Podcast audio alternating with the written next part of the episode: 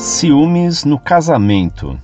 Carta enviada em 1 de fevereiro de 2001 por um consulente de Limoeiro do Norte, Ceará. Por favor, Sr. Monfort, responda-me o porquê da existência de um sentimento chamado ciúme em um relacionamento onde ambas as partes confiam, se compreendem, se amam muito, muito. Mesmo assim, surge o ciúme. Enfim, ambos sofrem juntos.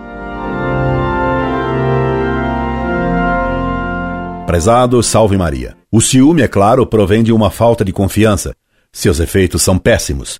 Ele não só faz crescer a desconfiança entre os esposos, como também desperta malícia no cônjuge. Por essa razão, diz bem a Sagrada Escritura no livro do Eclesiástico: Não seja ciumento de tua esposa, para que ela não empregue contra ti a malícia que lhe ensinaste.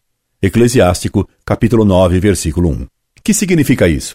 Significa que, quando alguém, por ciúme, levanta a hipótese de que alguém está interessado em seu cônjuge, apenas chama sua atenção para uma tentação, e o que não existia pode passar a existir como tentação.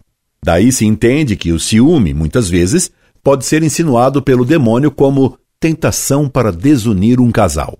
Por isso, quando um casal se entende muito bem, é preciso abafar toda a tentação de ciúme e compreender que ela pode ser uma tentação do demônio para tirar a paz e desunir. A oração é o grande meio para vencer esses problemas. Sempre reze por sua esposa e peça a Nosso Senhor que os mantenham bem unidos em seu sagrado coração. Incorde Jesus Semper, Orlando Fedeli.